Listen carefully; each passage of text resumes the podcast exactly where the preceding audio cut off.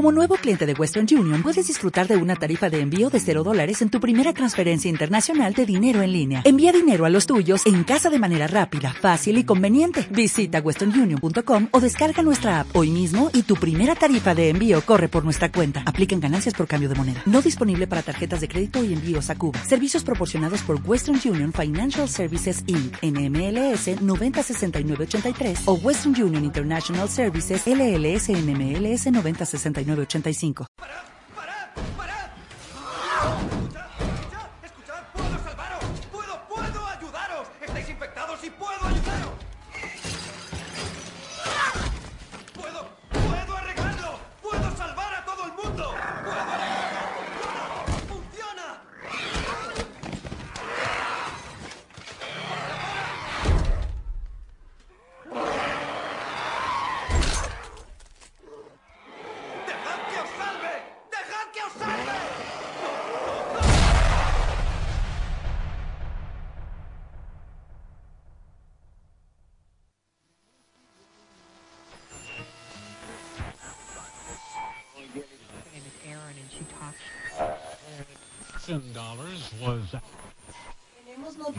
De último momento.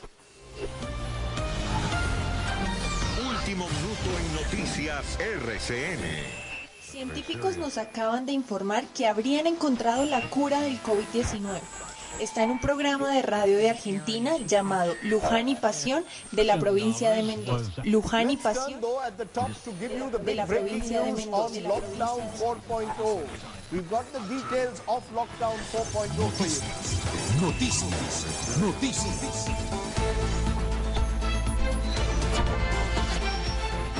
Para evitar o Covid-19, cientistas recomendam ouvir um programa de rádio chamado Lujan e Passion. Lujan e Passion. Lujan e Passion. Lujan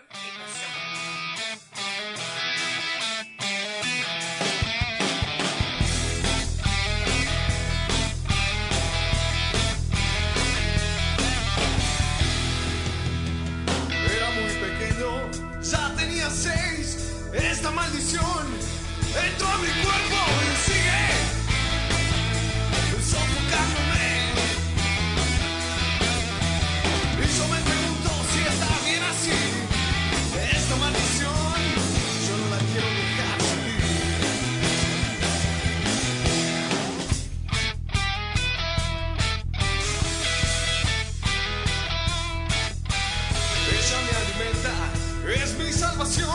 corre por mis venas, bendita maldición.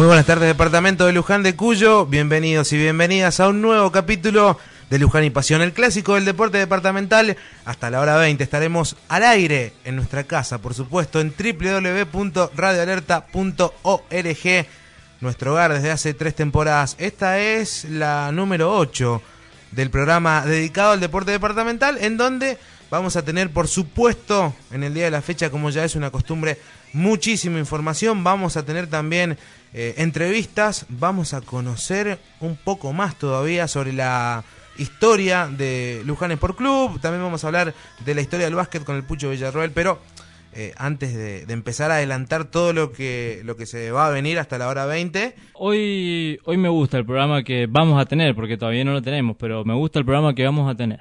Me gusta de qué se va a tratar, porque nos vamos a meter un poco en la historia, y la historia me gusta, la verdad. Y bueno, y la historia de Luján Sport Club y la historia del básquet de nuestro departamento realmente me parece muy interesante. hay, hay un par de, de historias para conocer con, con el Piojo que nos va a hablar sobre la de Luján Sport Club en esto de- del aniversario, como les decía, recordemos que ayer, 15 de julio, eh, la institución de San Martín y la Madrid de la calle de la Costa estuvo cumpliendo 98 años y bueno, el Piojo nos va a traer mucha información porque él está escribiendo eh, un libro, están empezando, o sea, no lo está escribiendo todavía, están eh, con la idea de, de escribir un libro, están eh, recolectando información, recopilando, averiguando y bueno, están haciendo un trabajo muy bueno y, y también la idea es difundir eso que está buenísimo. Camino al centenario, por supuesto. Tremendo laburo. Claro. La, la recopilación, después la redacción, el guion, tremendo laburo.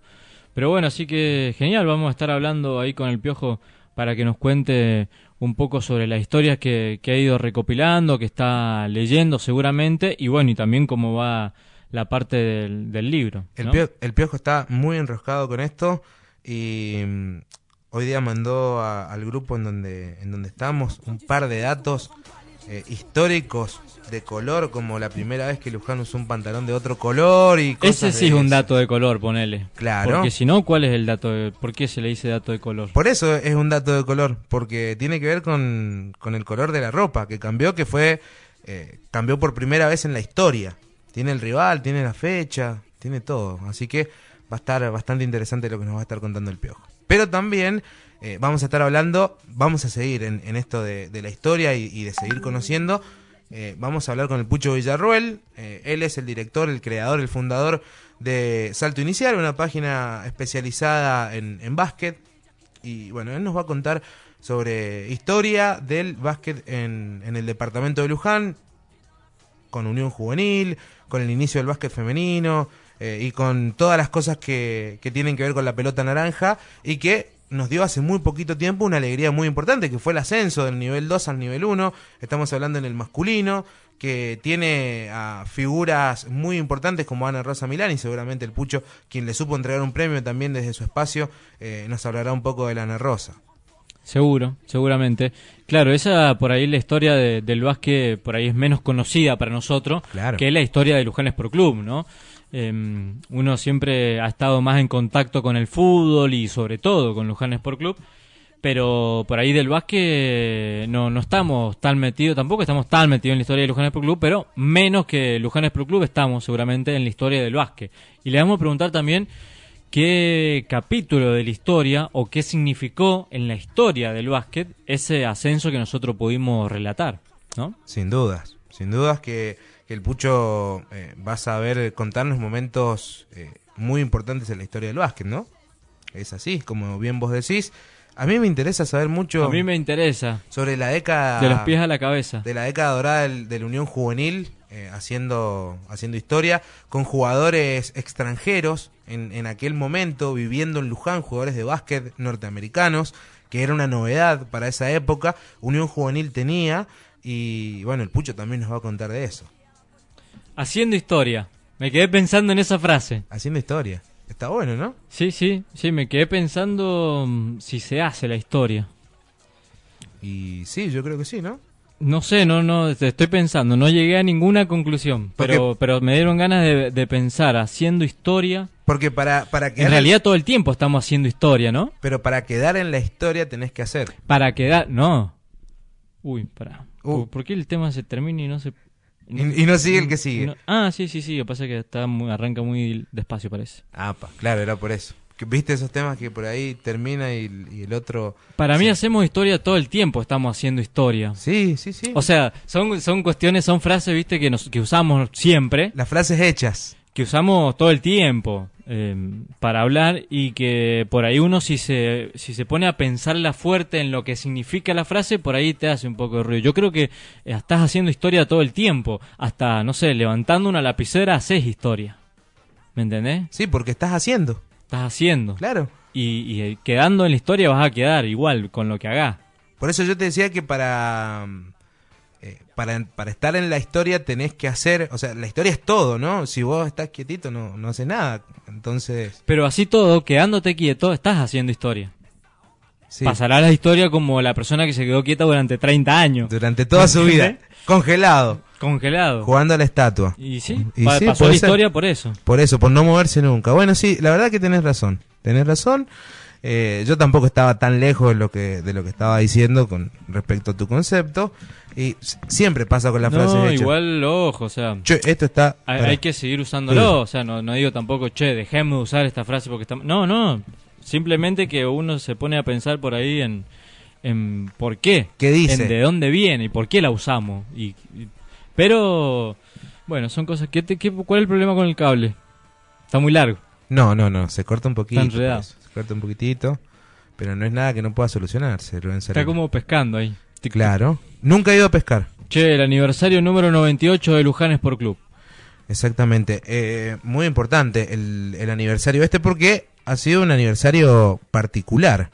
Un aniversario online, eh, digo, en cuanto a, a las actividades, a, a las celebraciones y, y todo eso ha sido como novedoso, digo, por, por el momento que se atraviesa, ¿no? Que Claro, no, se, ha puede podido hacer he- no ni se ha eso. hecho ningún evento, ¿no? No se ha podido. Claro, exacto. Hasta eso ha sido particular, obviamente, este año. Generalmente mm, los últimos años han sido han habido cenas, ¿no? Cenas, almuerzos. En el club, en el poli. Claro, en la sociedad española, creo que en la sociedad en la sociedad libanesa también, me acuerdo la de los 90 años. Tengo una idea. Sí, a ver, tengo que cambiar la ficha. No, no, capaz que si acercás un poco el bloquecito negro ese, te llegan los auriculares blancos. Ah, sí. ¿Me entendés? Puede ser, puede ser. Uh, Estira tu mano izquierda. tengo que correr esto primero, ¿no? La yerbera. Esto es radio en vivo. Esa no es una frase. Es- esa es real. Esa no, esa es Pero- recontra pero esa es real. Esa es recontra mil. Pero, Sí, pero sí. es real esa, ¿no? Pero esa, esa es una de las que no me gustaría usar a mí. Las que trato de no. Pero acercate el, acerca bloque negro. escucho. O me estoy quedando yo sordo. El bloque negro.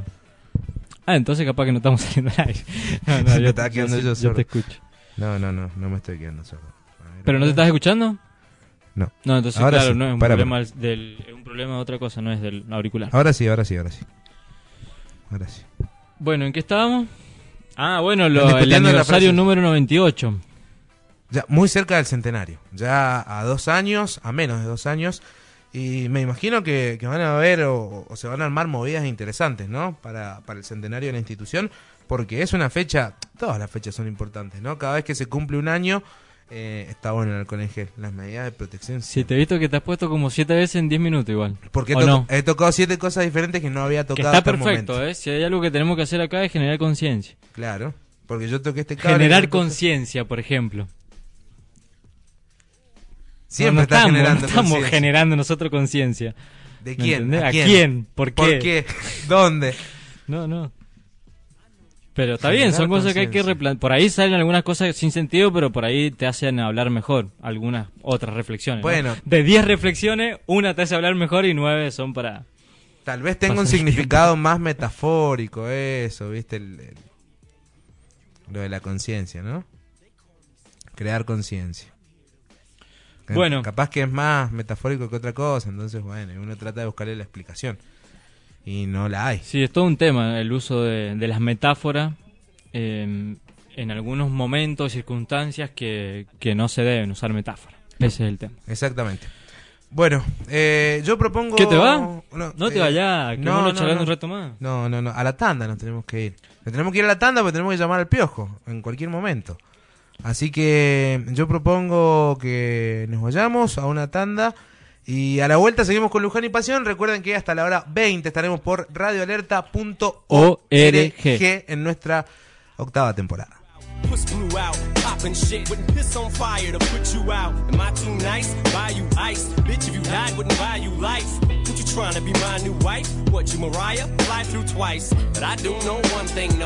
Bitches they come, they go. Saturday through Sunday, Monday, Monday through Sunday, yo. Maybe I'll love you one day, maybe we'll someday grow. Till then, just sit your drunk ass on that fucking runway. Somos Luján y Pasión. Hasta la hora 20 estamos en vivo por radioalerta.org, la casa del deporte en Luján de Cuyo. Y nos vamos a meter con la primera entrevista de la tarde de- en esta octava temporada. Nos vamos a dar el lujo de hablar primero con un amigo de la casa, con un amigo de Luján y Pasión, eh, desde siempre, que está haciendo un laburo muy interesante de cara al cami de, camino al, al centenario de Luján Sport Club. Uy, se me lenguó la traba, piojo. Eh, y bueno, y nos va a contar un poco sobre datos interesantes, un poco sobre historia de, de nuestro club. El Piojo Gustavo Ariel Quintero. Piojito, ¿cómo estás? Buenas tardes. Hola, hola. Hola, sí. Ahora sí, Piojo. Ahora sí, ahora sí. Ahí estamos bien. ¿Cómo andas, Piojo? ¿Bien? Muy bien, muy bien. Acá en casa, en familia, disfrutando la tarde, todo bien, por suerte. Tarde soleada, linda para, para hablar un poco sobre lo que estás haciendo, sobre el trabajo en el que estás laburando, que es un- una recopilación de información, de estadísticas, de historias sobre Luján Sport Club. Se viene el centenario dentro de poco y vos ya estás laburando. Contanos un poquito de qué se trata ese proyecto. Bueno, eh, te cuento, la idea siempre surgió por una eh, intriga personal acerca de, la historia del club, de, de los datos, de los resultados. Muchas veces uno escuchó historias acerca de, de que Luján tal cosa, que ganó acá, que perdió, que con este equipo ganamos siempre, que con este otro no. Y siempre pensé cómo no saberlo, cómo no aprenderlo y también surgió la idea, ya que estamos en el centenario, de por qué no hacerlo yo. Tomarme el tiempo y, poder hacerlo y compartirlo con todos. Así que de ahí salió la, la idea. Es una iniciativa muy interesante porque es algo que no existe eh, en el mundo Luján Sport Club. Yo por lo menos no conozco ningún libro que se haya escrito eh, con todas estas cosas que vos nos estás contando. Me imagino que en el camino y en la búsqueda, en la investigación, te has encontrado con eh, muchísimas cosas eh, que están buenísimas, con historias que pasaron, con personajes, con personas que fueron construyendo todo, con los inicios. Un, un laburo realmente eh, muy enriquecedor también. Sí, obviamente que son casi 100 años, son un montón de anécdotas que, que uno no las conoce por edad. Yo tengo 38 años, o sea que la gran mayoría de la historia vivencialmente no la conocí, pero hay demasiadas anécdotas y, realmente es un club bastante rico, más de lo que uno imagina. Y bueno, a medida que uno va haciendo el libro y aprendiendo más, va sabiendo que eh, es uno de los grandes realmente Luján de acá de Mendoza. Una historia que comienza con, con una fusión, Piojo, más o menos eh, va por ese lado el tema de la fundación, ¿no?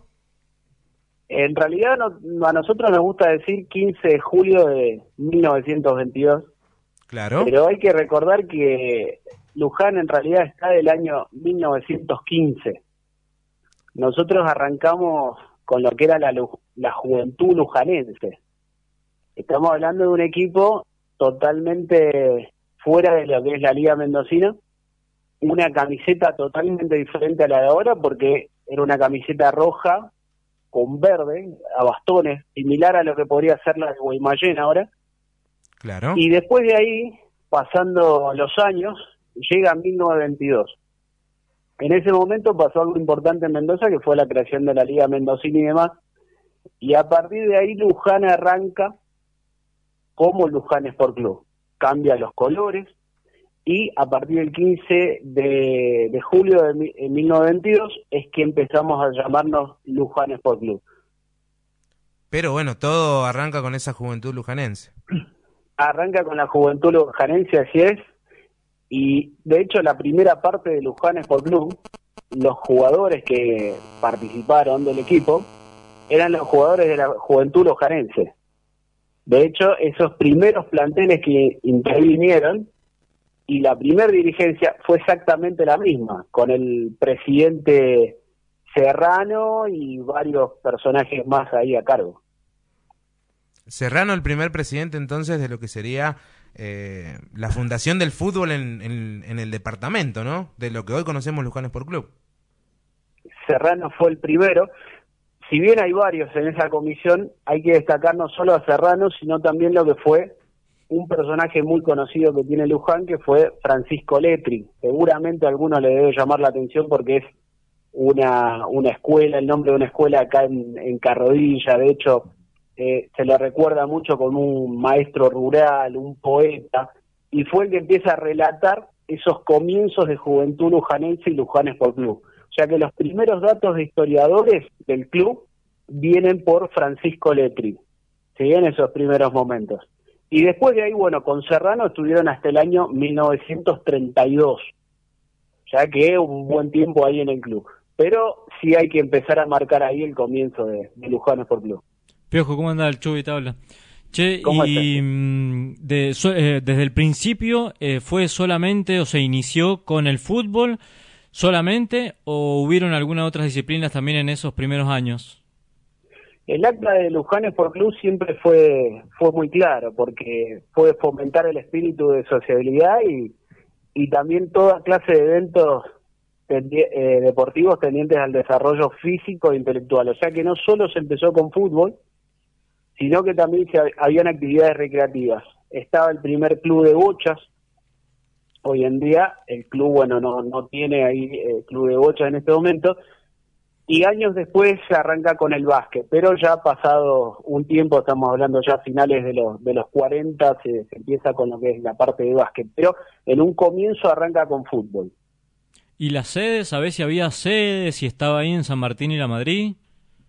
¿Se en realidad algo? la calle La Madrid no se llamaba La Madrid, Claro, la calle de la se costa, ¿no? eh, eh, calle de las Piraguas le decían. Donde nace Luján sería, donde hoy sería la Madrid 46, que era Piraguas 46. Nació en una, en una casa chiquita, una casa de barrio.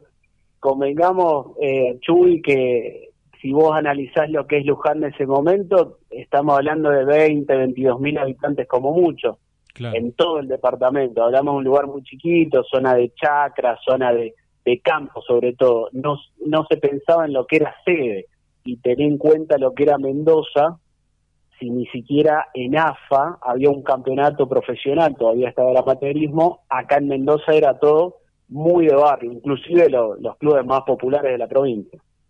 De una. ¿Y esa casa que 46 ahí a mitad de tabla, a mitad de tabla, a mitad de cuadra debe haber sido, ¿no? Y si sacás más o menos ahora la numeración es prácticamente enfrente de boleterías para que, que Claro. te ubiques. Claro, sí, sí, de una. Y deportivamente, ¿qué se sabe de eso, de esos primeros campeonatos? ¿Cómo, cómo le iba a Luján? En realidad Luján tiene una participación especial, no solo porque estuvo afiliado a la liga, sino que también por un tema de, de distancias, que hoy en día quizás para nosotros no nos parece normal trasladarte de Luján a San Martín, a La Valle o a Ciudad.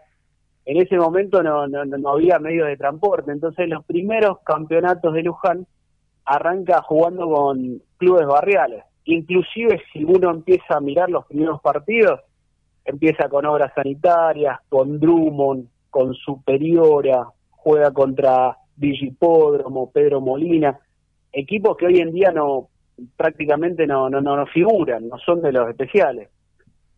De una. Y tal vez Drummond haya sido como una especie de clásico, ¿no? ¿En esos principios o no? Mira, el Drummond como fecha de fundación arranca un año antes que Luján. En realidad Drummond también existió, eh, se llamaba Racing Club.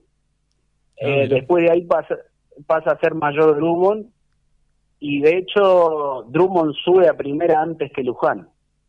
Drummond sube en el año 32, Luján sube en el año 38.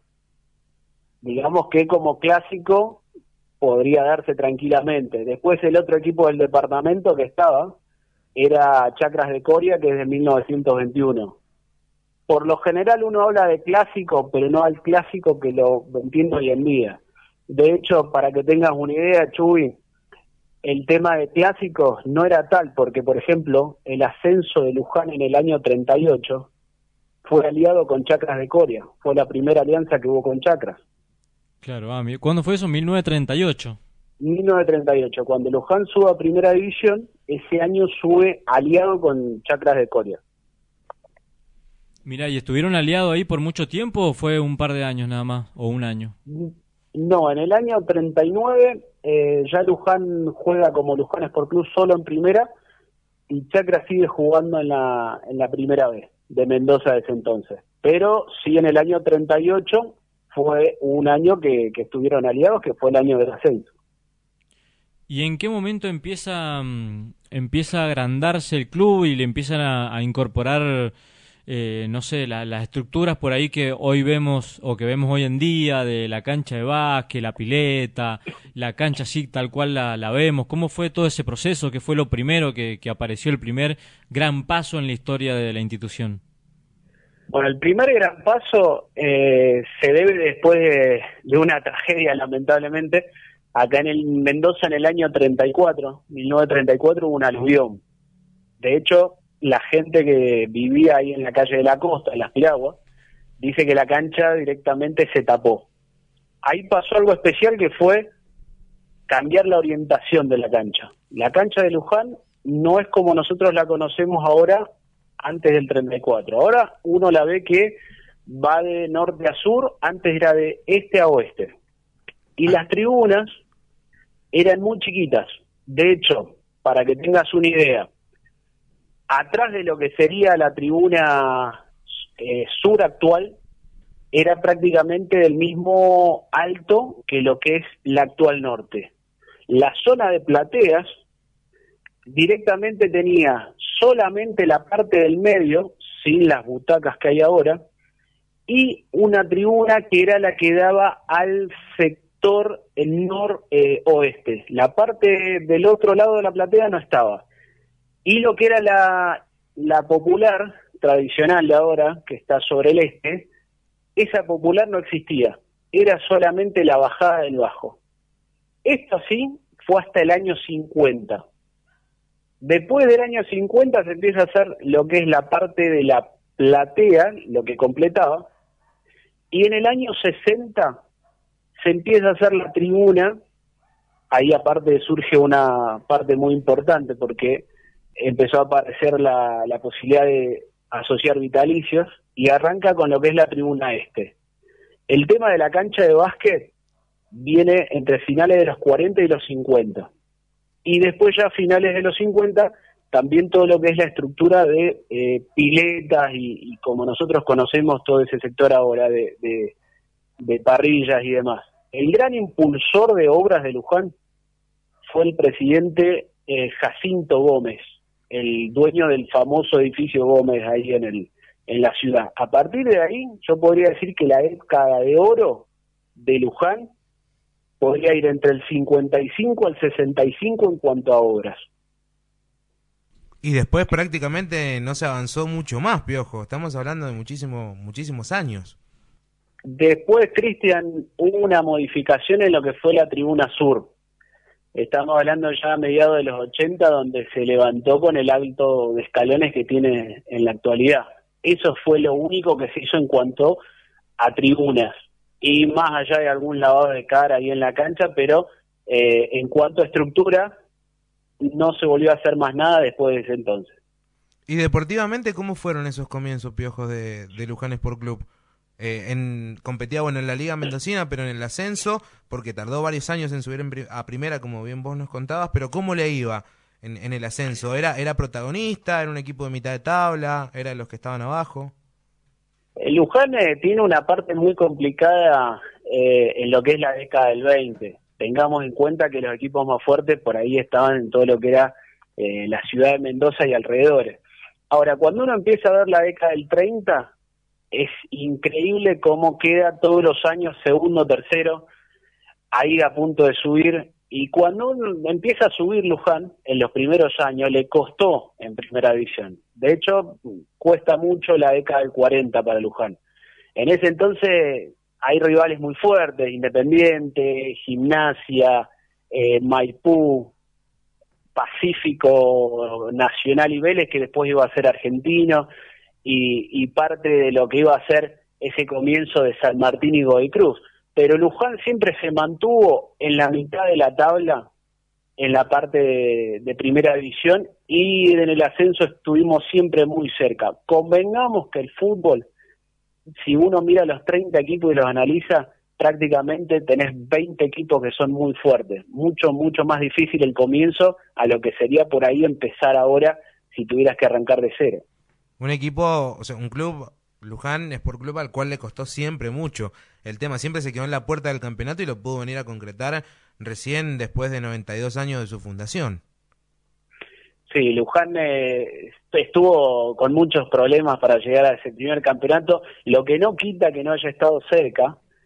Eh, por más que no figure algún subcampeonato, si uno empieza a analizar todo el historial, varias veces nos hemos quedado a dos, tres puntos. Eh, en el año 60 ganamos lo, lo que fue el torneo eh, inicial de preparación, no se lo consideró oficial, así como pasó en el 2002 cuando Luján gana el torneo de clasificación, que no se lo cuenta, en el año 60 pasó igual.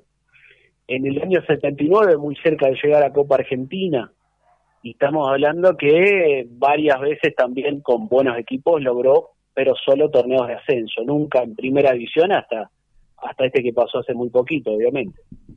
Piojo, ¿la construcción de la cancha eh, fue de, de, Gómez o no? ¿O a quién se le adjudica la, la, construcción de la cancha ahí en el 38? No, la, la, la cancha, 34. Después del 34 de la aluvión, la cancha la, la vuelve a hacer la dirigencia.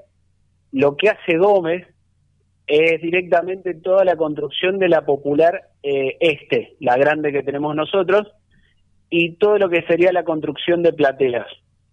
Pero claro. lo que era la estructura de la cancha de Luján actual, que caben 8.000 personas, era totalmente diferente a la estructura de antes, donde Luján tenía una cancha para 3.000 personas. ¿Y no, no hay apellidos ahí que estén directamente relacionados con quien construyó la cancha fue tal y tal? ¿Con el tema dinero, me decís vos?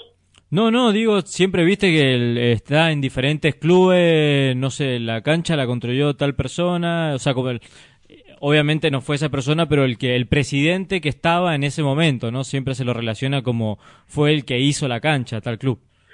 Sí, sí, hablamos de la misma comisión donde no solo estaba Serrano, sino que también hay que hablar de otras personas como, como Benítez, eh, como por ejemplo eh, parte de lo que eran los hermanos Troncoso, Casteler, hay un montón de nombres que tenés pero sobre todo el tema de fondos fue por la campaña de socios vitalicios que tuvo Luján.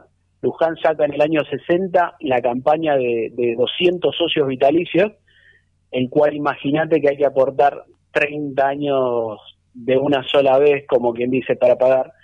Y a partir de ahí, bajo la presidencia de, Jacinto Gómez, donde arranca toda la parte edilicia más importante de, del club. Claro. Che, ¿y hay algún momento en la historia donde por ahí Luján empieza o se destaca con algún otro deporte, con alguna otra disciplina que vos por ahí recopilando toda la información y todo el laburo enorme que estás haciendo para, para el libro, por ahí hayas visto, mira, en este momento se destacaba mucho Luján Sport Club con esta otra disciplina o no, o siempre fue, siempre fue fútbol. Lo Luján más destacado, tuvo, ¿no? Digo. Sí, Luján tuvo más allá del fútbol eh, participar en, en, lo que era el básquet en los 50 y los 60. Convenamos que, que, en lo que era el departamento había otro club de básquet también que era la Unión Juvenil Luján y por ahí las prioridades en cuanto a básquet no eran del todo acá en el club.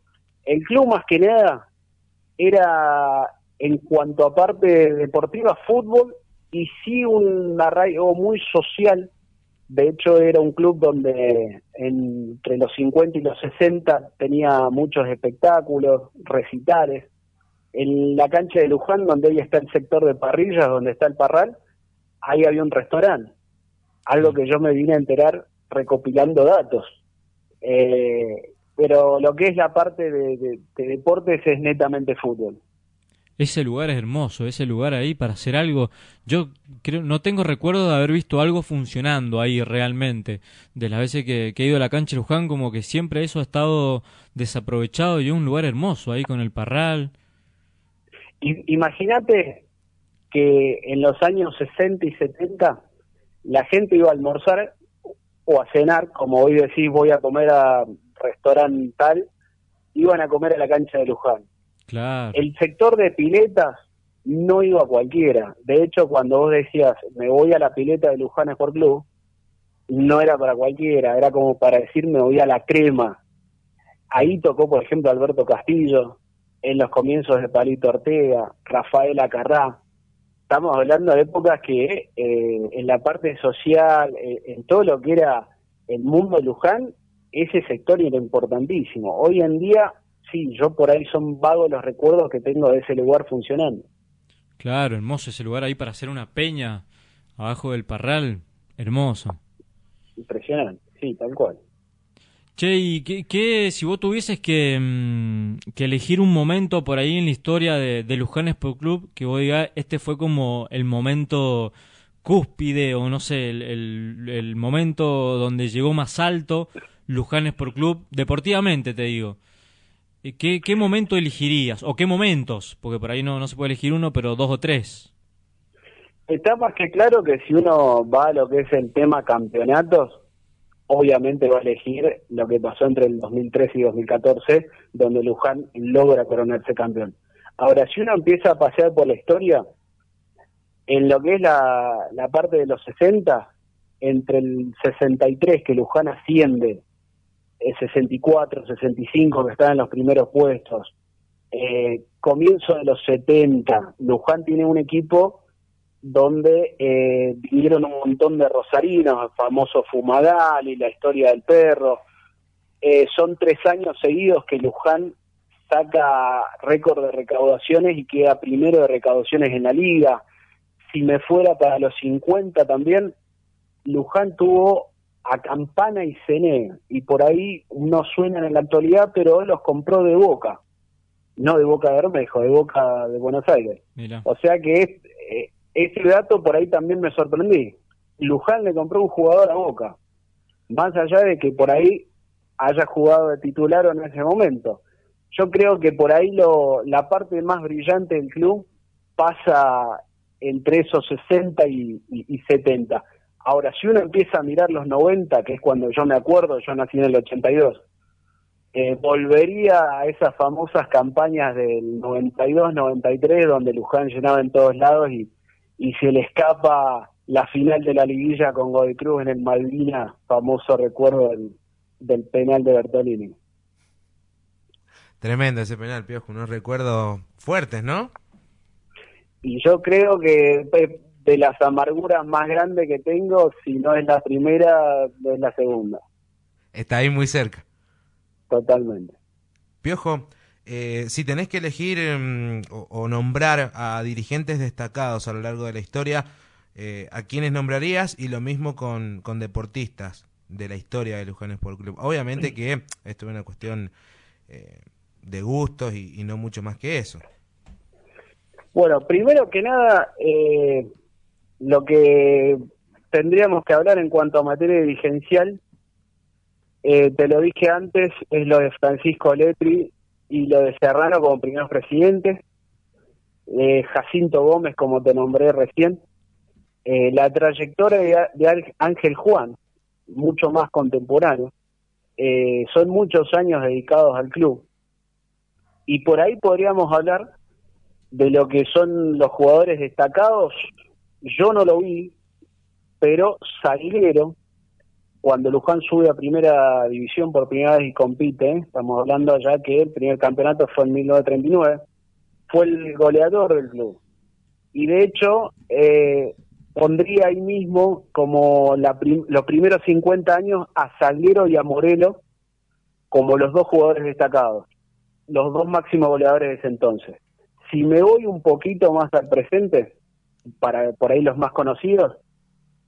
Eh, lo que uno lee de Víctor Guzmán, que vino de San Martín, jugó en Luján, jugó en la selección, lo que uno ve también en la parte deportiva de Rubén Agüero, que después se fue estudiante, jugó en la selección, Loyola, que jugó en Platense, después en la selección.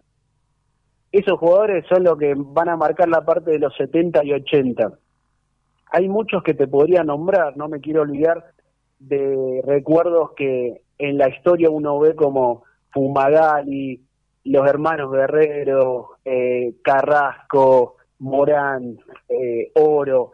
Si vamos un poquito a los que conocemos nosotros, el morocho Marcelo Pavés, eh, de los más contemporáneos, obviamente, Lucas Martínez, de los últimos 50 años fue la persona que más goles hizo Mecha García Arena, son muchos, son muchos, son muchos, pero eh, por ahí no quiero pecar de, olvidarme de alguno, Eh, a muchos no los vi jugar, me hubiese gustado.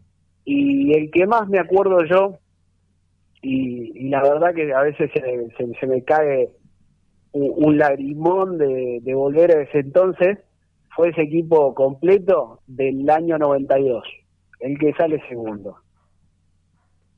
El, equipo que más te gustó a vos, ese es el, el que mejores recuerdos te trae, más allá del final, ¿no?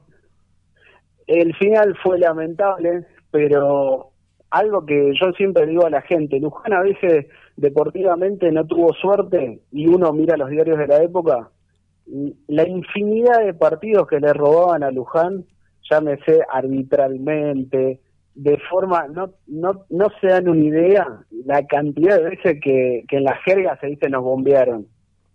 Ese partido, de paso, también nos bombearon. Piojo, es imposible elegir un ídolo. Si alguien te agarra ahí en la calle y te pregunta, bueno, pero vos a quién elegirías como el ídolo de Lujanes Pro Club? ¿Por jugador, por técnico? ¿Se puede elegir a uno? Yo creo que en 100 años seríamos muy injustos con los que no. Eh, por ahí con, con amigos, y, vos sabés, Cristian, lo hemos hablado.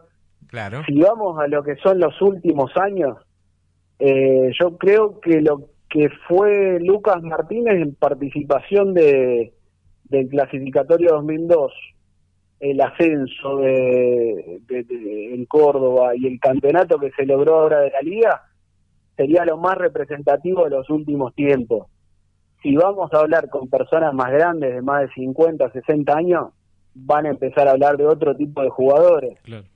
Hay muchos que te dicen el famoso Colacho González, Viera, eh, Morelo.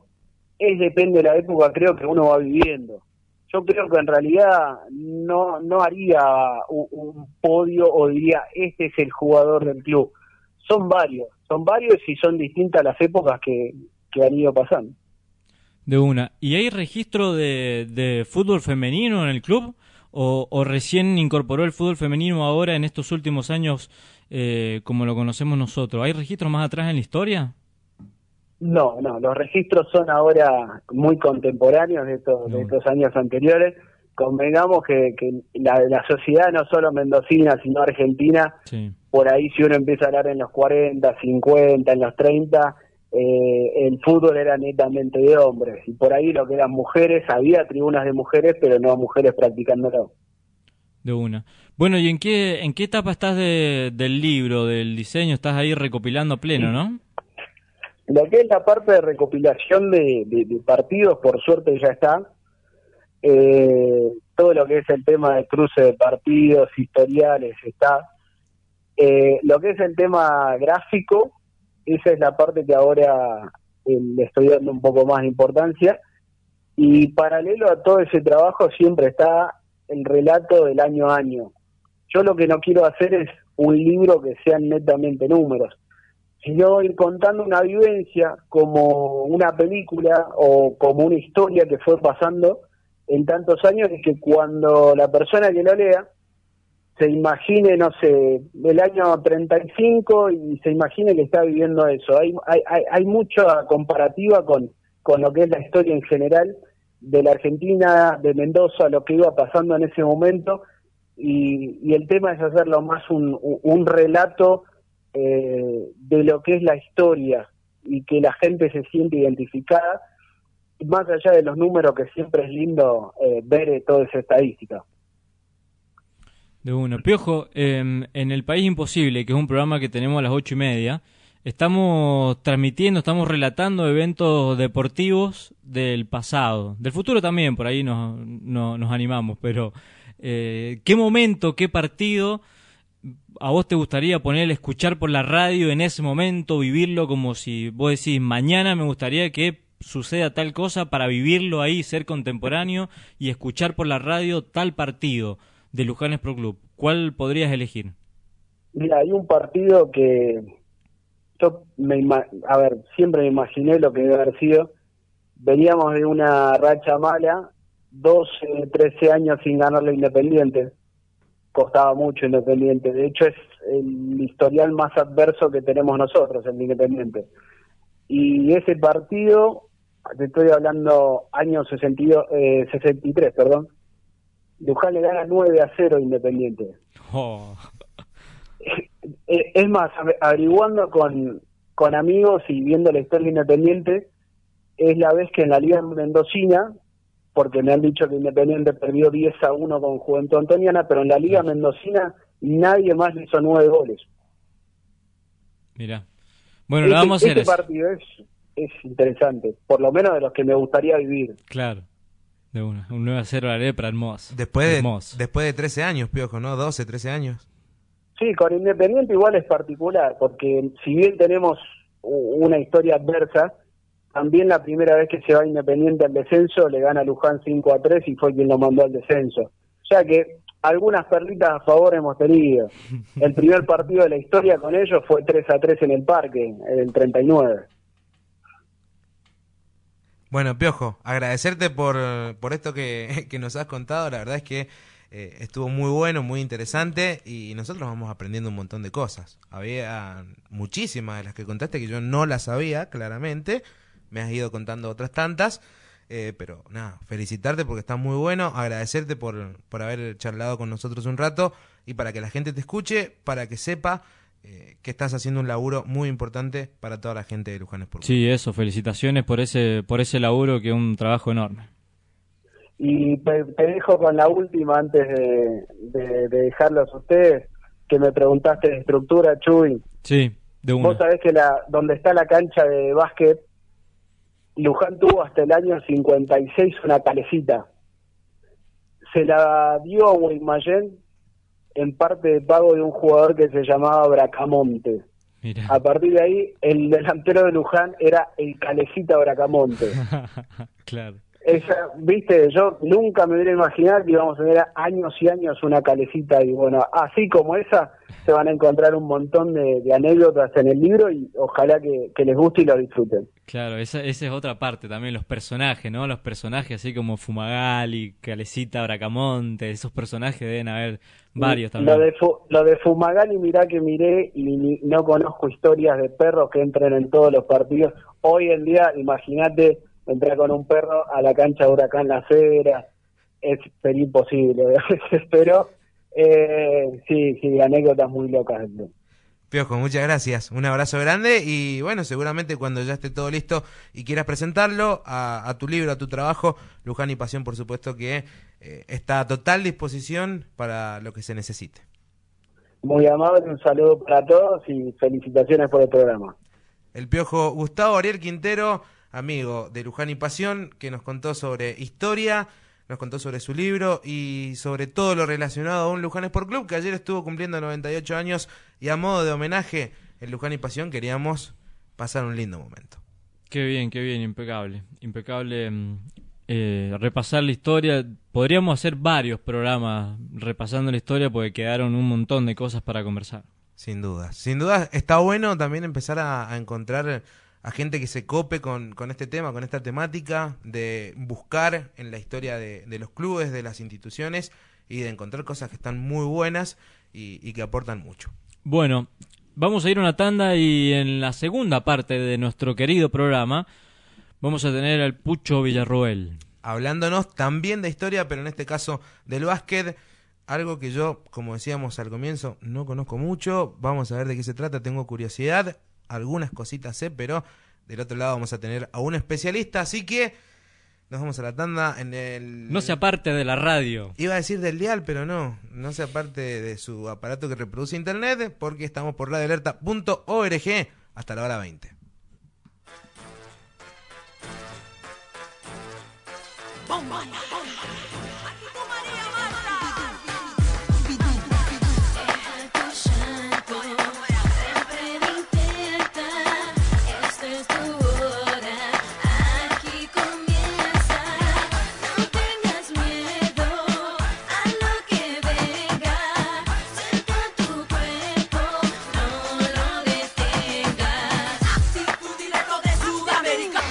Somos Luján y Pasión, comenzamos la segunda Somos hora del Pasión. programa y comenzamos la segunda hora del programa. ¿Y cuál es tu problema? Desde hace ocho años. Imagínate. Hace un montón que Tenemos somos más Luján temporada que Harry Potter. Claro, somos Vos más- decías eso, ¿no? Y es que es verdad, no es que yo lo digo, es la realidad. ¿Cuántas fue Harry Potter? Siete. Chao. Y nosotros ocho. ¿Breaking Bad? No sé. Pero- Cinco, ¿no? No, me parece que fueron dos o tres. No, no, la verdad es que No, no. llegan a las 8 ni a gancho. No. Y esa que estuvo buena la serie, ganar un montón de premios y todo. Para afuera. Para Pa' afuera. afuera. ¿Quién, Existe- quién ex- otro más? existen los La premios- Casa de Papel. ¿Cuántas series? ¿Cuántas tiene la Casa de Papel? No ¿Cree sé. que lo googleé? Cuatro, cinco, más de eso no debe tener. Ocho no. Ocho no. Pa' afuera. pa' afuera. ¿Existen los premios La Casa de Papel? No, no existen. Y no llegan a ocho temporadas. Para afuera. Decime Rodrigo otra serie, decime otra serie. Que busco. Eh, Así, exitosa. Uh. Exitosa. Y yo no soy mucho de la serie. Estoy pensando. Bueno. Eh, bueno. es que no veo series. pues. La, ¿Qué ¿Cómo se tampoco? Uno le pregunta al otro y Eh, ninguno ve Black serie. Mirror. ¿Cuántas son? Dos. A ver. Uy, seis parece. No llega a las no ocho. llegan a ocho. Para la casa. También. Series nacionales, tampoco, ¿no? ¿El marginal? No, tampoco. No eso llega a no, ocho. No, no tienen ocho. Ni cerca. Ni cerca. Pero bueno, nosotros sí tenemos ocho, eh, haciéndole el aguante al, al deporte en Luján de Cuyo. Mira, se enroscó buscando series. No, es que estoy escuchando, estoy escuchando muy mal. Estás escuchando muy mal. Bueno, y es que a veces pu- puede pasar, son los cables, ¿viste? A veces cuando uno toma un cable sin querer, eh, se descontrola todo, el operador, el co-conductor no empieza a escuchar mal, la cosa se pone fea, se empieza a ir, se para, va, viene, cambia cables. Mira, ¿quién enchufó ahí? No. No tenemos ninguna entrevista ahora. Ahora sí, ¿no? Aquí el retorno al piojo. Pero, Pero ahora el ya bien. no. Sí, por eso. Bien, bueno, enseguida vamos a hablar con el, con el Pucho Villarruel, eh, uno de los fundadores de Salto Inicial, para hablar sobre básquet, como ya les habíamos adelantado, antes de empezar a decir eh, o, de darnos cuenta que hay muchas series muy importantes que no llegan a ocho temporadas como nosotros. Y eso es un montón, es un montón. Muy bien, vamos a mm, pasar el aviso para que la gente el domingo 19 de julio se Este acerque domingo. al club porque mm, se va a estar vendiendo pollo, vino y pan. Hay un combo ahí. Ahí está. Pollo más vino más pan, el valor es de 700 pesos, 50 pesos si querés que te lo lleven a tu casa. 750, delivery del pollito, el vino y el pan. Hace tu pedido al 1216991206 o podés ir directamente al club. Esto es para, mm, obviamente, darle una mano al club, ahí para juntar fondos y, y bueno, y seguir con, con las obras que se están haciendo y todo eso. ¿Me repetís por favor el número de teléfono? 1216991206 2616991206 Te salió como la operadora.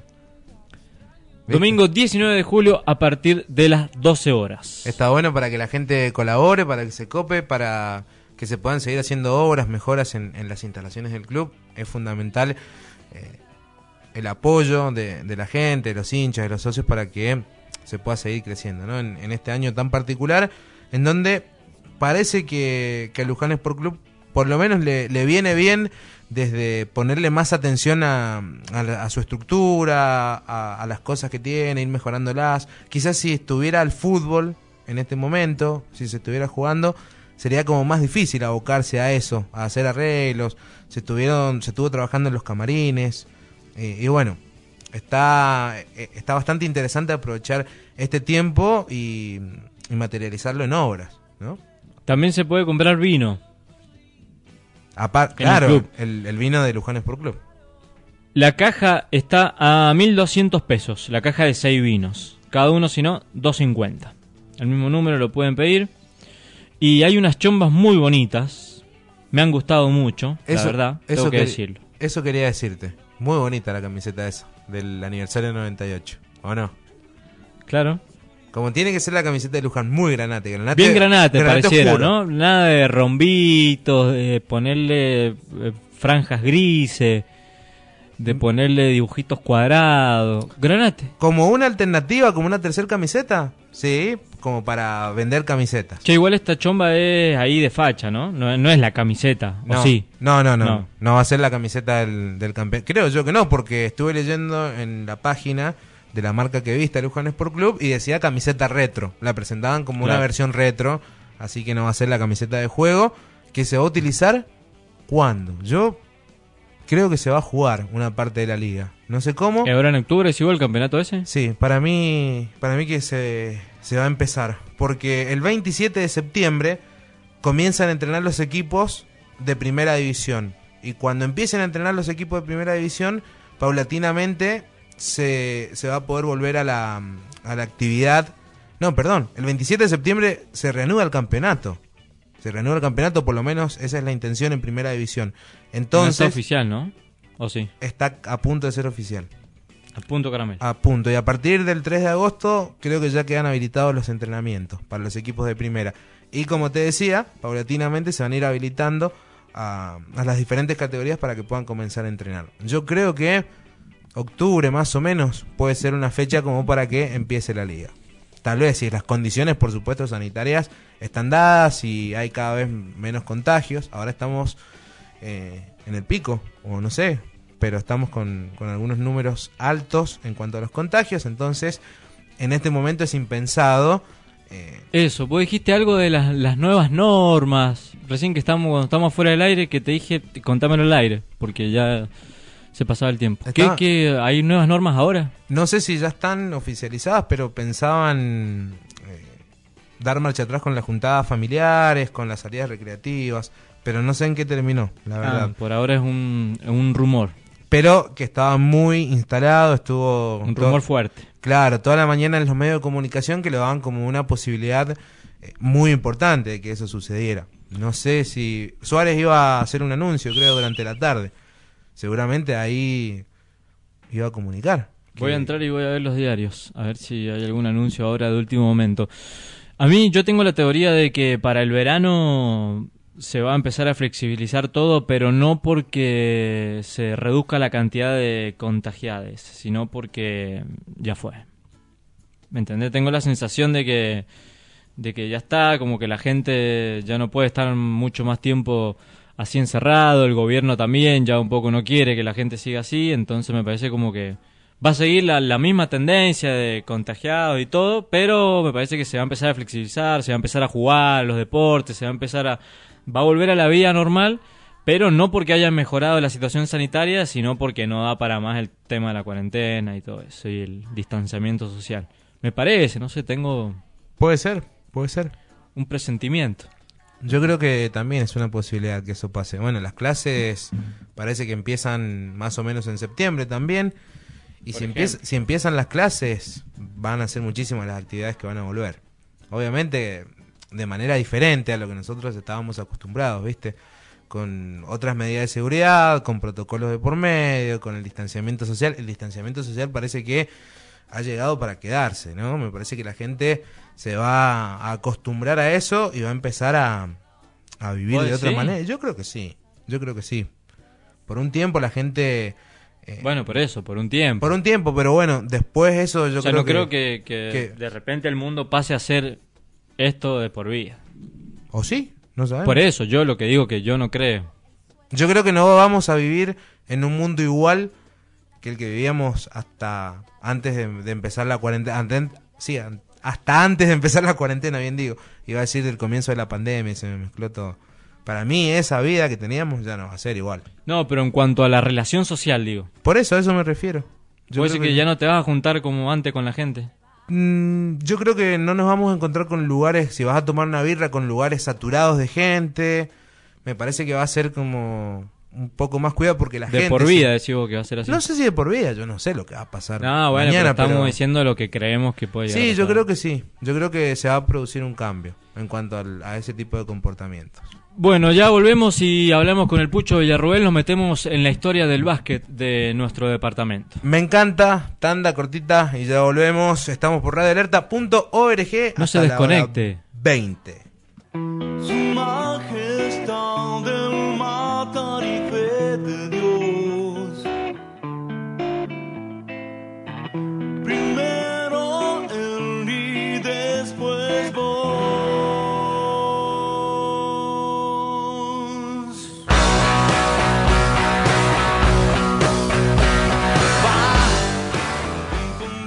Somos Luján y Pasión hasta la hora 20. Estamos en vivo por radioalerta.org en nuestra octava temporada.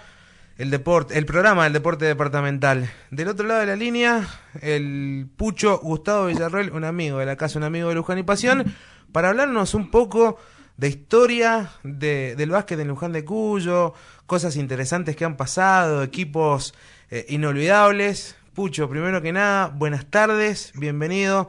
Es un placer que estés con nosotros. ¿Cómo estás? Hola, ¿qué tal, Chino? ¿Cómo estás? Muy buenas tardes para vos y para toda la gente de Luján de Cuyo, un departamento que es hermoso. Sí, y un, un departamento que, que está relacionado con vos porque siempre que, que nos encontramos me, me contás cuando en tu época de jugador venías al Club Unión Juvenil, como que siempre te trae buenos recuerdos este, este pago, ¿no? Sí, sí, hermoso, hermoso, hermoso. Realmente, eh, aún hasta el día de hoy, que cumplí 41 años, recuerdo cuando tenía 5 o 6, ya caminaba las, las baldosas de- del estadio de Unión Juvenil Luján y, tengo amigos que, que se criaron ahí en Luján y conservamos la amistad hasta el, hasta el día de hoy, como los Mauricio Pacheco, los hermanos Calceta, que eran de mi categoría, y siempre nos cruzamos en alguna cancha de básquet, eh, cada tanto eh, nos juntamos y, y- y comemos un asadito. Eh, bueno, tengo, soy muy amigo de, Gustavo Chingolo Martínez, creo que hoy es el símbolo del, del básquetbol de Luján de Cuyo y, sí, sí, realmente me encanta. Cuando me toca ir a jugar con los veteranos lo disfruto muchísimo. Tengo un, gran apre- aprecio por la gente de, de Luján de Cuyo y mis dos deportes favoritos son el, fútbol y el básquet y, realmente cada vez que estoy en el, en el bajo eh, me encanta, me fascina. Pucho, ¿cómo anda Rubén Salinas? Te habla. Eh, ¿Dónde jugaste vos? ¿En qué clubes jugaste? ¿Cómo estás? Muy buenas tardes. Eh, jugué toda toda mi vida, en, o sea, nací, me crié en talleres. A los 13 años jugué a préstamo un solo año en, en el Club Obras, que viajábamos un campeonato argentino. A los 14 volví a talleres y seguí jugando en talleres hasta que los 21 años tuve que salir a trabajar y conseguí un trabajo eh, y me coincidía con los horarios de, de, de- de estudio, eh, me coincidía con los horarios de, del laburo mío, entonces en casa no la estábamos pasando bien, tuve que priorizar el, tema del, trabajo y, el estudio. Seguí estudiando a la mañana, cursaba a la tarde en la Facultad de Ciencias Políticas y Sociales y trabajaba de 19 a 2 de la mañana. Así que hasta los 21 años jugué, tuve el placer de, jugar en la primera de talleres y, bueno, después me dediqué a trabajar y estudiar. De una. Pucho, sabés que cada vez que nos metemos un poco en la, en la historia del básquet, eh, surge la Unión Juvenil, siempre hablando con el Chingolo, con Ana Rosa Milani, siempre que, que nos metemos un poquito y que hablamos eh, un poco sobre la historia del básquet en nuestro departamento, inmediatamente es la Unión Juvenil, eh, por ahí el, el primer club que sale repasando esa historia. ¿Es así? ¿Qué, qué tan importante fue para la historia del básquet de Luján la, la Unión Juvenil? No, Unión de a ver, el básquetbol de Luján siempre eh, lo- los viejos históricos del básquetbol siempre te van a te van a mencionar Unión Juvenil Luján y el más, hoy se sigue jugando en Unión Juvenil Luján lo que es el torneo de, del Maxi categoría mayores de 35, mayores de 43, mayores de 50, eh, había que ir a jugar a Luján de Cuyo, a la canchita de la Unión Juvenil. Era, era, era muy complicado para todos los. Luján se hizo muy fuerte década del 80, década del 90, principalmente en la década, del- los, pri- los primeros años de la década del 90. Luján tuvo equipos muy, muy fuertes, eh, donde trajo un jugador norteamericano como Raymond Parker. Eh, Luján siempre, siempre fue un, polo basquetbolístico muy importante en la provincia, en la provincia de Mendoza. Eh, por ahí le faltó el- ese, esa- ese, ese privilegio de, de poder gritar campeón eh, mendocino, eh, pero bueno, hay equipos que lo lograron hace poco, como Atlético Cruz San Martín, eh, San José pudo lograr su primer campeonato de- en primera división en, recién en el año eh, 2015, con jugadores prácticamente formados en otras instituciones, con, con un presupuesto económico muy alto.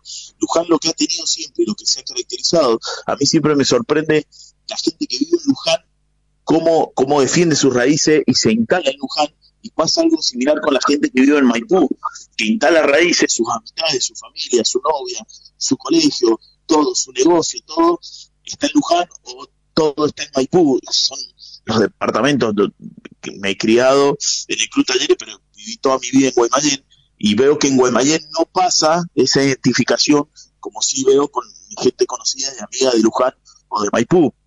Mm, Luján siempre se caracterizó por formar sus propios jugadores y pelear los campeonatos con sus propios jugadores. A principios de la década del 90 eh, tuvo la intención de eh, aspirar a más, de pelear, de meterse entre lo- los mejores equipos de Mendoza y trajo jugadores de afuera, trajo jugadores de acá de Mendoza, tuvo la posibilidad de descender, tuvo la posibilidad de ascender, hasta que en el año 1994 tuvo la posibilidad de jugar la Liga C, de la mano de Omar Semeraro. Eso fue todo un hito para el básquetbol de Luján de Cuyo y un hito para el, para el básquetbol de la, de la provincia de Mendoza. De una, y ese fue el, me- el mejor momento, ¿no? Si vos tuvieras que, que decir cuál fue el mejor momento del básquet de, de Luján, ese ahí, 94 con esa liga. Sí, me animo a decirte que fue en el año 91, donde sale campeón Mercado. Mercado venía arrasando con regatas y en el año 91 termina tercero Luján. Se mete entre los mejores cuatro de Mendoza con un equipazo que jugaba Carlitos Abreu, jugaba Mario Tejada, jugaba Duilio Petrizán. Eh, era un equipazo. Al otro año se van esos jugadores, Luján pierde la categoría, lo trae a Raymond Bar, que tiene un equipazo en el, en, en- en- el año siguiente, eh, Luján, en ese 92. Termina ascendiendo después, termina ascendiendo, no saliendo campeón, porque sale campeón IPF, pero tenía ahí, en ese, en ese torneo donde sale la figura de Diego Ranaldi, uno de los mejores jugadores que, que me animo a decirte que ha dado eh, eh, el departamento de Luján de Cuyo, que integró la selección mendocina de 1992, que sale subcampeón nacional en un torneo argentino en, en, en San Luis, donde San Luis juega con tres jugadores norteamericanos eh, nacionalizados y Argentina y Mendoza un campeonato. Es la última vez que Mendoza estuvo tan cerca de lograr un título argentino, recordando que Mendoza solamente tiene un título en toda su historia, en el año 1959 en, en Neuquén, ganándole la final a Córdoba. Después vuelve a estar en una sola final, y es la que te menciono, en el año 1992, y Luján tenía en, ese plantel el- de los jugadores, bueno, estaba Omar Semeraro, que está identificado con Luján, eh, era el asistente técnico de, de- Walter Vargas, jugaba Diego Ranaldi, y, y una de las figuras de ese equipo fue Mario Tejada, que en ese momento pertenecía a, la Unión Juvenil. Eh, o sea, que pisó fuerte el básquetbol Luján de Cuyo en la provincia de Mendoza. Venimos a decirte que entre la década, el, a principios de la década del 90, entre el 91, que hay un descenso en entre medio, pero vuelve rápidamente, y en el 94 que juega la Liga, la Liga C, eh, me animo a decirte que son los mejores años, los mejores años de los últimos 30 del básquetbol de, Luján. Bueno, después lamentablemente desaparece Unión Juvenil y gracias a Dios se recupera a través de la Municipalidad de Luján de Cuyo el básquetbol, que si uno se pone a ver, solamente hubo un solo año en el 2012 donde se hizo una inversión muy importante entre jugadores, que estuvo Rodrigo Grifa en el plantel, pero el equipo del 2011 eh, era un equipazo que termina ascendiendo, después nos podemos remontar al equipo del año 2015 que vuelve a jugar una Liga C, y el equipo que salió campeón el año pasado, el 2019, en, en- en nivel 2 de, la Federación de Básquetbol, y bueno, lamentablemente ese mismo equipo por la calidad de jugadores que tenía, iba a ser protagonista en el torneo de, de, nivel 1 este, de esta apertura. Eh, conociendo, el- conociendo el paño, viendo los jugadores y viendo cómo se habían formado los otros equipos, yo me animo a decirte que estos chicos de Luján iban a estar peleando el ascenso y iban a estar entre los primeros cuatro equipos. ¿Y ¿Por qué te digo pelear el ascenso? Porque ascendía el primero, el segundo y el tercero jugaban reválida. Por eso te digo que tenían grandes chances de pelear por un ascenso para llegar a la Superliga.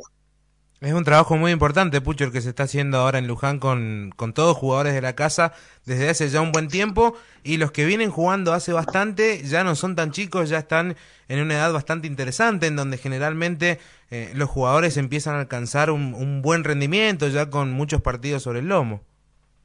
No, no, tal cual, coincido con vos, sí, sí, se, ha hecho un gran trabajo. Mirá, lo primero que tenés que hacer, por ahí, hoy es fácil salir campeón de la Superliga, porque si vos tenés, eh, tenés eh, dinero, vas con, tenés un presupuesto. Los presupuestos, nosotros, si nos ponemos a hablar de los presupuestos que se manejan en el equipo de la Superliga, nos agarramos la cabeza y, y- y, Chino, vos que, que empapado en el fútbol, eh, se manejan presupuestos de equipos de Argentino B, de equipos de, de Argentino A de hace dos o tres años, con sueldos insólitos, eh, que por ahí no se puede pelear contra eso, con, con sueldos en dólares. Entonces, lo primero que hay que hacer es recuperar el básquetbol del semillero. Hay que recuperar. Hay que, primero tenés que hacer un trabajo cuantitativo, es decir, seducir a todos los chicos como se hizo en Luján y principalmente como se hizo en el femenino. Dentro, si, si se sigue trabajando en la línea del en, la- en el básquetbol femenino de Luján de Cuyo, se sigue trabajando como se está trabajando, yo te aseguro que en cuatro o cinco años, Luján y Maipú son los dos equipos de básquetbol femenino que van a ser representantes de Mendoza en todos los campeonatos nacionales. Es impresionante lo bien que están trabajando los, las categorías formativas femeninas de Luján de Cuyo y de Maipú, pero estamos hablando de Luján.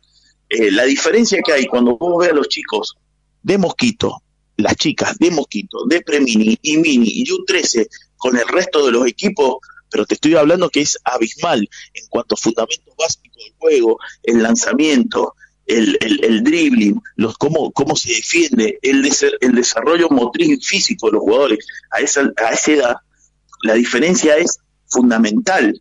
Es, la diferencia es enorme con otros equipos.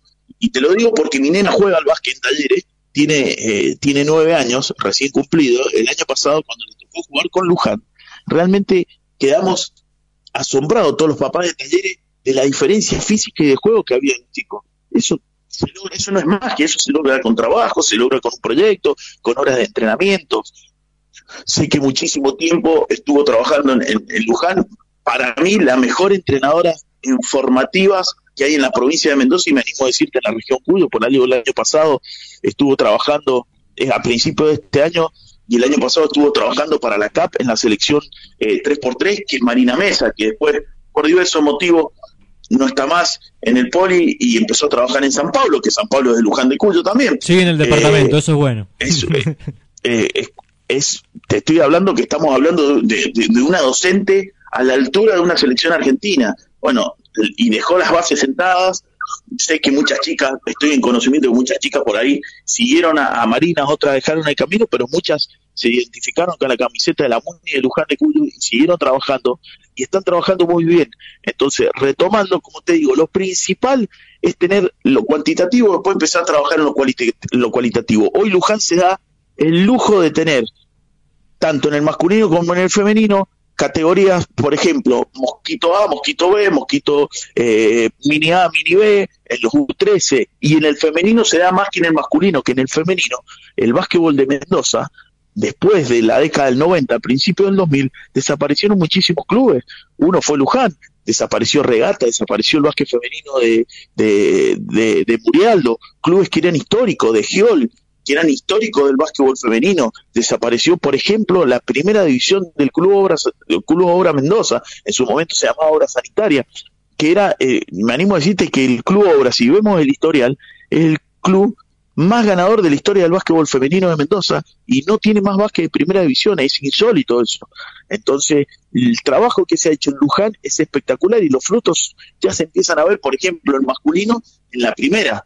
En la primera es fabuloso y lo bien que juegan al básquet, porque por ahí te pueden ganar con maña, jugadores de experiencia, todo, pero a la larga estos chicos van a explotar y se van a instalar, me animo a decirte que se van a instalar en Superliga, porque los clubes de Superliga no van a poder mantener, lamentablemente por una cuestión de crisis económica, la pandemia, etcétera, no van a poder mantener los presupuestos que te diría que son de torneo federal para jugar el torneo local.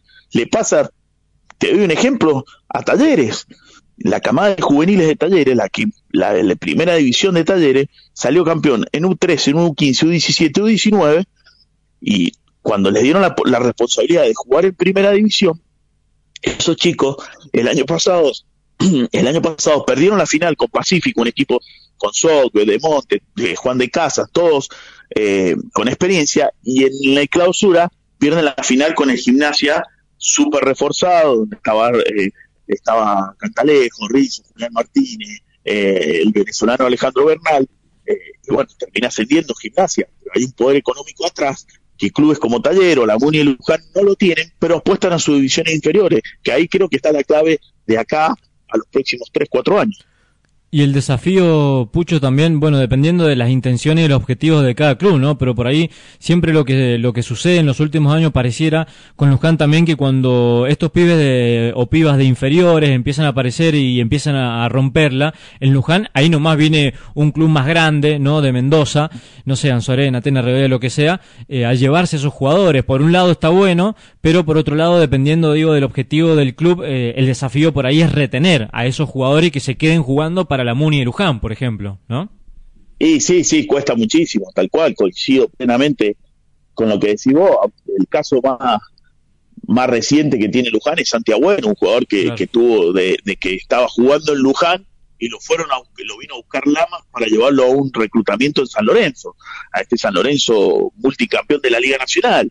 Y bueno, y por esta circunstancia, por estudio, qué sé yo, Santiago siguió jugando en Mendoza, pasó a Talleres, la rompió en Talleres, inmediatamente se lo lleva a Junín al torneo federal, y sí, va a pasar eso, le pasa a la mayoría de los clubes. Eh, la- la- el, el básquet de Mendoza creo que estamos viviendo eh, desde lo económico una etapa que te diría calificarla de oro, pero me parece que es una isla en el medio del océano. Yo no sé cuántos clubes van a poder seguir sosteniendo este poder económico manifestado en los últimos tres años, donde se compran, donde se compran pases de jugadores, donde se traen jugadores norteamericanos, jugadores eh, venezolanos, eh, etcétera.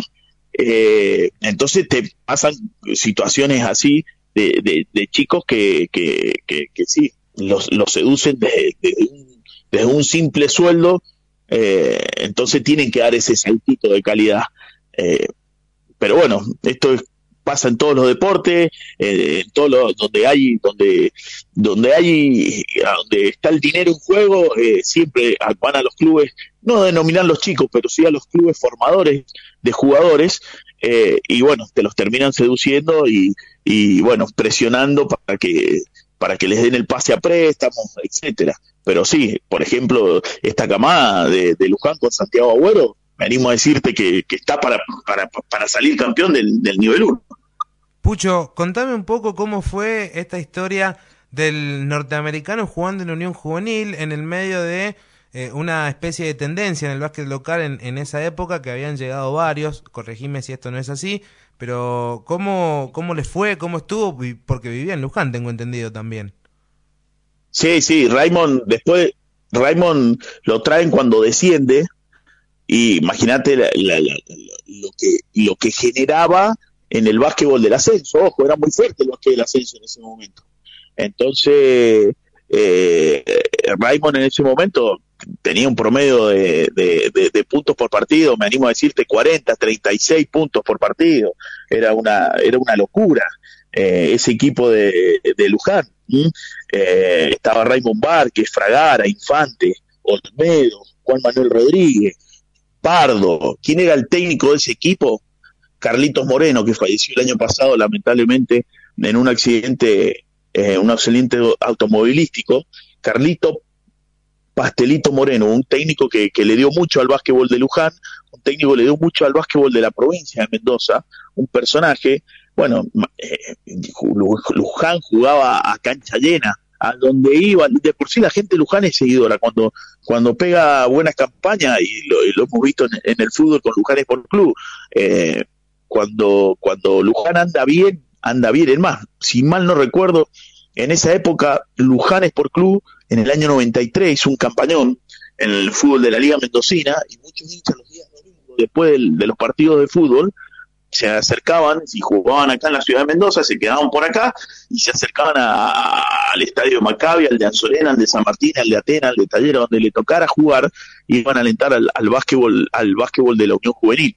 Eh, pero Raymond sí provocó una revolución, una revolución que, caminaba por las calles de, de, Luján, y imagínate, se le acercaban niños, todo. Como siempre, a todos los jugadores norteamericanos cuando vienen acá, su, su, su digamos, su pasión por las bebidas alcohólicas, por ahí eh, excedían todos los límites. Pero sí, Raymond dejó una, un- una, gran, una gran imagen en el básquetbol y después, al otro año, es en el año 91, en el año 92, desciende, en el fin del año 91 desciende Taller por primera vez en su historia y lo traen a Raymond, lo, lo, lo, lo seducen económicamente, le pagaban el doble de lo que le pagaban a Luján, en Luján y termina eh, jugando en talleres. Eh, pero un jugadorazo, Raymond Barque un jugadorazo, pero como te digo, te nombré jugadores, eh, Sergio Olmedo, Juan Manuel Rodríguez, que después brilló en Anzorena y después brilló en, en- en General San Martín, ganó todo en Anzorena, ganó todo en San Martín. Eh, no, no, muy buen, muy pardo, de- muy buen equipo de, de, de, de Unión Juvenil Luján. El equipo, Pucho, entonces, de, de la Muni, de Luján, así como lo conocemos ahora, es, eh, es un, un equipo, un club nuevo, digamos, ¿no? Si lo, si lo comparamos con la historia del básquet en Luján, ¿no? Con Unión Juvenil, este equipo de la Muni es relativamente, relativamente nuevo y, y no sé si había otro atrás en la historia, si había otro, otro club, otro, eh, bueno, Banco Mendoza, no sé, me, me lo imagino también más, más nuevo, pero en el departamento había otro club ahí que estuviera a la par en cuanto a histórico de Unión Juvenil o no, o siempre fue históricamente No, Unión no, Juvenil? siempre fue Unión Juvenil, siempre que lamentablemente, bueno, desaparece Unión Juvenil y, y- y gracias a Dios eh, aparece la Muni de Luján. Tengo entendido que se está trabajando y que en cualquier momento puede aparecer de nuevo Unión Juvenil Luján, porque conozco a los dirigentes que están trabajando, que mantienen el club, eh, eh, y en cualquier momento eh, puede llegar a volver el, el- el histórico Unión Juvenil Luján. Eh, San Pablo hace poco intentó jugar en primera división, no, no, no, no, no, no se pudo sostener, no se pudo mantener, pero sí, la Muni de Luján, o sea, en el ambiente del básquet vos cuando no, no, no decís municipalidad de Luján, vos decís Luján. Hoy, desde el año, qué sé yo, Luján, por ejemplo, fue sede del Campeonato Argentino 2008 y se jugó en el Polideportivo. Eh, en la cancha a lo largo, eh, no como, como está actual, actualmente, sino atravesando las tres canchas, que serían la- las dos de básquet, la de fútbol de salón, que se convierte en y también. Eh, bueno, fue sede, jugó Mendoza ahí, jugó Mendoza una de las, de los, me acuerdo un partido contra Santa Fe, eh, a estadio lleno, me acuerdo que habían como 3.000 personas dentro del, del- del estadio. Eh, Luján, se, como te digo, siempre se convirtió, vos, vos hablas de Luján, hoy sí se te viene al- a, la cabeza, eh, vos cuando hablas de Luján, igual que Unión Juvenil Luján, siempre representan al departamento Luján. Eh, somos conscientes y el básquet en sí sabe que Unión Juvenil Luján es un club y que Municipalidad de Luján de Cuyo depende del municipio. Pero bueno, los nombres, eh, vos cuando Luján anda bien, la gente de Luján lo sigue, y el que iba a alentar antes Unión Juvenil Luján hoy alienta a la, a la Muni de Luján. Eso, eso es así. Eh, pero bueno, sí, la Muni de Luján sería un, club, no te voy a decir nuevo, pero sí, no, no, no tiene la historia que tiene la Unión Juvenil. Claro, totalmente. ¿Y con el femenino pasa lo mismo? ¿Con el equipo de, Sí, el, mujeres? el femenino es mucho más nuevo, digamos, la Muni de Luján. Es mucho más nuevo. Pero también Eh, eh, el equipo pero- histórico fue Unión Juvenil. Sí, sí, sí, sí, sí, sí.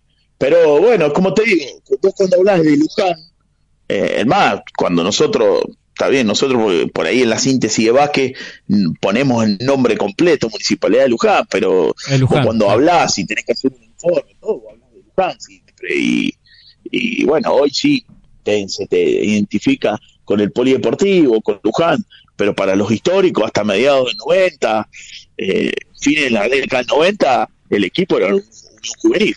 Eso es así, han pasado grandes jugadores, grandes jugadores Unión Juvenil Luján. Eh, Davini, campeón con todo. Eh, en Atenas en la década del 80 fue como refuerzo. Carlitos Mol, jugador de, de Liga Nacional, estuvo en el, en el plantel del, del 94 que jugó la Liga C, que ahí también había vuelto eh, Duilio, Duilio Diego Sánchez, Juan Nali, el sanjuanino Juan Nali, eh, que ha jugado hasta hace poco, con cuarenta y pico de años, seguía jugando en primera división. Eh, Juan Nali, jugador de, regata, de Liga Nacional, eh, un sanjuanino que se radicó acá en Mendoza, pero un jugadorazo. Ese equipo, lo, como te digo, lo dirigió eh, Semeraro. También estaba Carlitos Ábrego. No, no, y como te digo, para mí, de lo que yo viví, eh, lo que yo viví, el jugador estrella de Luján, eh, Diego Ranaldi, un jugadorazo, un jugadorazo, un crack, un crack, un jugador que tenía las condiciones para, para estar en Liga Nacional, me animo a decirte, o Torneo Nacional de Ascenso, hoy llamado Liga Argentina. Pucho, agradecerte por, por este rato, por este momento que, que hemos compartido, por lo que nos has en- enseñado que es maravilloso. A nosotros siempre nos gusta saber un poco sobre los clubes, sobre las instituciones, los que, las que están compitiendo y las que compitieron en su momento porque forman parte de la historia eh, toda del deporte de Luján. Así que eh, ha sido un placer y, bueno, agradecerte por, por este momento, por este rato. No, muchachos, un placer. eh, siempre a disposición de ustedes para lo que necesiten. Eh, me, me apasiona el básquet, siempre estoy, estoy metido, averiguo, soy muy, eh, soy muy, por ahí hasta te diría que denso, porque me encanta saber cómo se están formando los equipos, cómo van, cómo vienen. Eh, y hay otro jugador que me gustaría nombrar que nació de la, de la cuna de la Muni de Luján, que es Gonzalo Silva, eh, que en el último, el último torneo, el año pasado lo jugó para Anzorena, estuvo jugando en Tucumán, nació ahí en el poli de, de- Luján de Cuyo, eh, participó con una fusión que se hizo en el año 2009, 2009 y 2010 entre Municipalidad de Luján de Cuyo y General San Martín para jugar la Liga B, fue uno de los juveniles de Luján que integró el plantel y Gonzalo hizo una, una campaña eh, fenomenal. Me, me lo olvidé recién de mencionártelo, pero uno de los grandes emblemas del básquetbol de Luján, que no se formó en Unión Juvenil, sí se formó en la, en la, Muni de, Luján de Cuyo como, como Toñón, que llegó a la selección argentina, o como mencionaba recién a Santiago. Creo que fue, mm, ayúdame Cristian, me parece fue el- los primeros invitados que tuvimos del básquet, eh, no sé, en nuestro primer año de haber sido de- del programa, fue, fue Gonzalo Silva con el Chingolo, me parece, ¿no? Exactamente. Ellos dos, que fueron al piso de la radio. Los primeros, hace muchos años ya, allá por el 2013. Claro. Un montón. Bueno, Pucho, nuevamente agradecerte y, y bueno, el, el abrazo de siempre y, y las felicitaciones también por tu laburo ahí en, en Salto Inicial, en- así que en, en tu espacio que, que tan bien nos hace a todas las personas que nos gusta el deporte y, y que nos sirve porque nos enteramos de, de todo lo que pasa en ese mundo. Abrazo grande muchachos y a disposición de ustedes a cualquier hora. Gracias. Pasaba de esta manera el Pucho Villarruel. Gustavo Villarruel, un amigo de la casa, por supuesto, eh, persona que nos colabora siempre, por ejemplo, en, en los premios Luján y Pasión. Así que, eh, bueno, nada, un, un gran abrazo para él y hemos aprendido un montón, Chubi. ¿Qué quieres que te diga? Yo, la verdad, que había un montón de cosas que no conocía, que no sabía. y- Olvídate. Y, que la verdad que está siempre muy bueno aprender algo nuevo. Me muero de frío.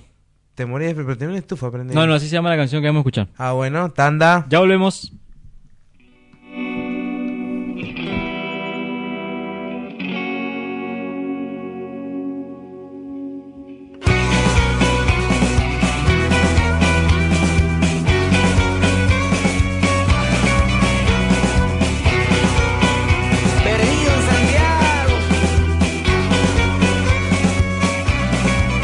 Somos Luján y Pasión y de esta manera estamos terminando un nuevo programa, un nuevo capítulo de esta octava temporada y será hasta la próxima, Rubén Darío Salinas.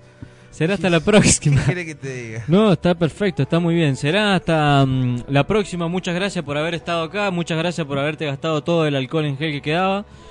Chau. Chau.